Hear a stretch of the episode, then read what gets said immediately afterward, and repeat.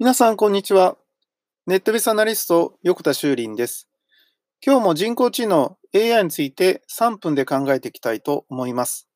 えー、今日はですね、今まさに桜が満開の季節になってきましたが、桜のですね、開花を予想するという人工知能があるそうなんですね。で、これが去年と今年で大幅にですね、え改良して、え予測精度を向上させたということがニュースになっていたんですけど、まあこれはね、あのまあ良かったなというね、単純にそういう話ですよね。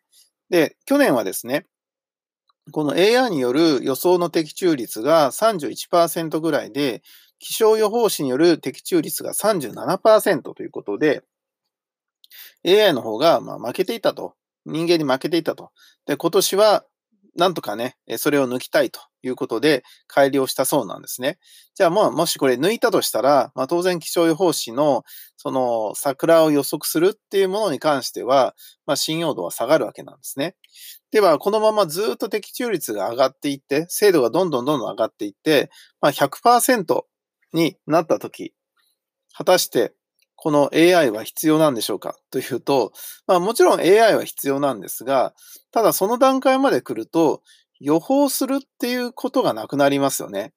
つまりもう、あの何月何日に咲きそうですっていうんではなくて、咲きますっていう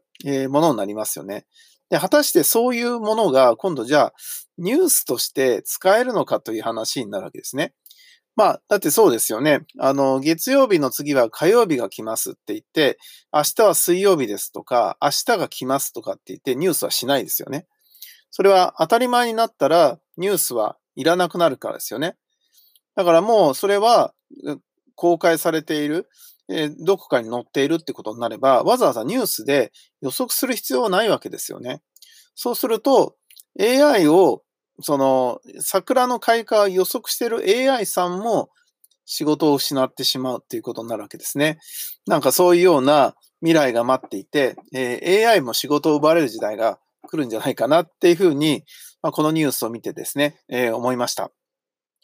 まあ、まだまだですね、あの、精度が低いので、これから上げる必要はありますけど、まあ、あの、どういうものでもそうなんですけど、まあ、突き詰めていけば、こういうね、あのことが起きるんだなっていうことが、なんか考えてみると面白いなと思いますね。じゃあそんな中で、え、AI に負けた人間はいらなくなるかっていうと、なんかその方が必要になってくると思いませんか？僕はそう思いますけどね。ネットベースアナリスト、横田修林でした。ありがとうございました。ではまた明日。